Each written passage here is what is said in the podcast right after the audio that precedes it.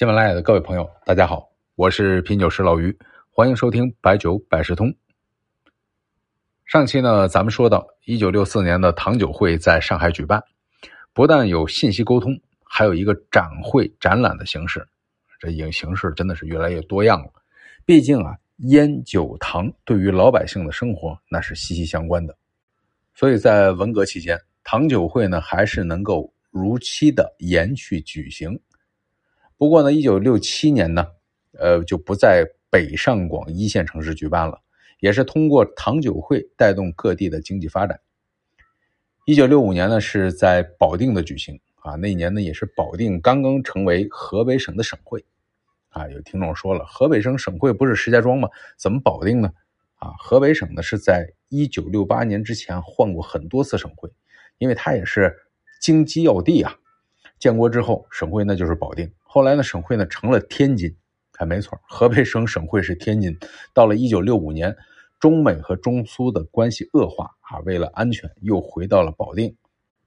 扯远了哈，这保定和石家庄啊，都先后召开过糖酒会啊，特别是一九七二年的石家庄糖酒会，那是完全摒弃了原来的行政会议为主、商品交流为辅的模式，变成了真正意义的。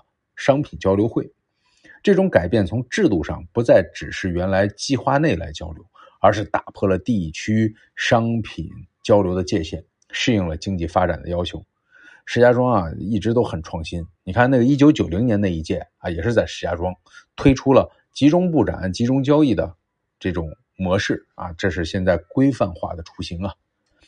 除了石家庄呢？一九七八年，河北邢台召开了第二十四届糖酒会，成交额是突破了二点六六亿元啊，不断创新高。接下来的改革开放又为商业提供了良好的经营环境。那首唐诗怎么说来着？改革春风吹进门，全国人民抖精神。那个时候啊，商品开始变多了啊。第三届品酒会呢，也筛选了全国的优质酒，大伙儿的劲头也高。更多的企业呢，希望在全国范围内进行交流，所以在一九八四年，全国糖酒会从一年一半到一年两次，分别是春季和秋季，就是春糖和秋糖。而且呢，从那一届开始呢，英雄不问出处啊，无论你是什么样的经济体制，什么样的规模都可以参加，激发了广大人民群众和酒商的积极性。这一年呢，是在河南的安阳召开的。那个时候呢，河南是酿酒大省啊。你看低度酒的研发成功，那就是在张公啊。一九八五年到呃二零零一年，郑州就举办过九次的糖酒会，也是在这一年，烟草从商业当中啊，从这个交流会中分出去了。呃烟草那个利润那就更别说了，国家保证了这块那其他的就开放搞活吧。一九九零年，秋糖在郑州啊，春糖我们刚才说了在石家庄啊，秋糖呢，郑州的这次呢正式更名为全国糖酒商品交易会，这个名字一直沿用到现在。白酒生产呢，还是要看四川。从一九九二年春糖开始，成都成为了春糖的永久会址。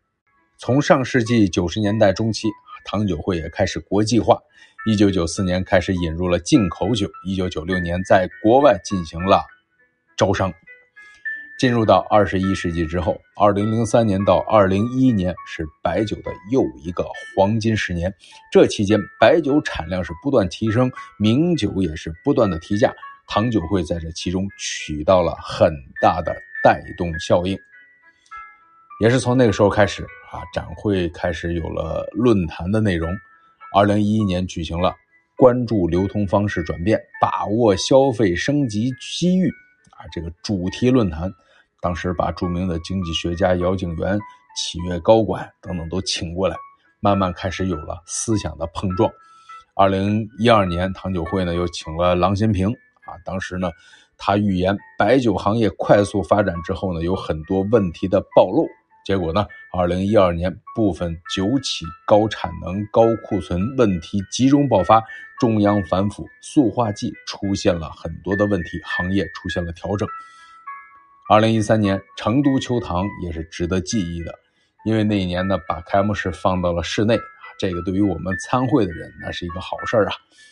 二零一四年，酒类电商企业又开始兴起，新白酒慢慢开始崭露头角。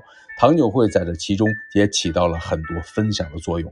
所以呢，糖酒会不仅仅是供求，还包括了思想的碰撞、融资融合、配套服务业开始出现，有点良师益友的意思。